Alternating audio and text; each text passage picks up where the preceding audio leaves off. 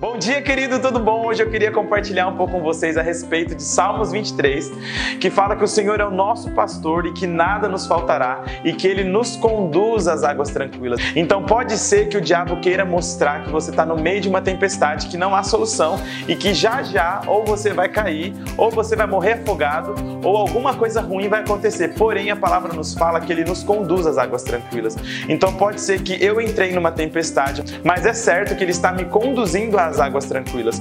Porém, pode ser que ainda não esteja em águas tranquilas, mas eu não estou parado e é isso que eu queria falar com você. Você não está parado no meio da tempestade. Você está sendo conduzido às águas tranquilas. Todo dia o diabo ele propõe uma imagem escura na sua frente para nos deixarmos tristes. Porém, a palavra fala sobre renovarmos a nossa mente. E o que é renovar a nossa mente? É saber o que a palavra fala.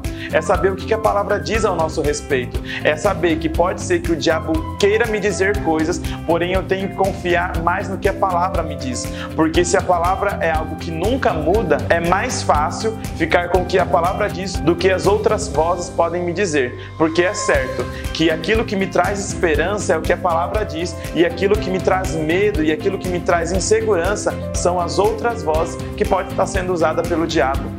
Fique com essa palavra e eu quero que você entenda que você não está parado, mas sim sendo conduzido às águas tranquilas.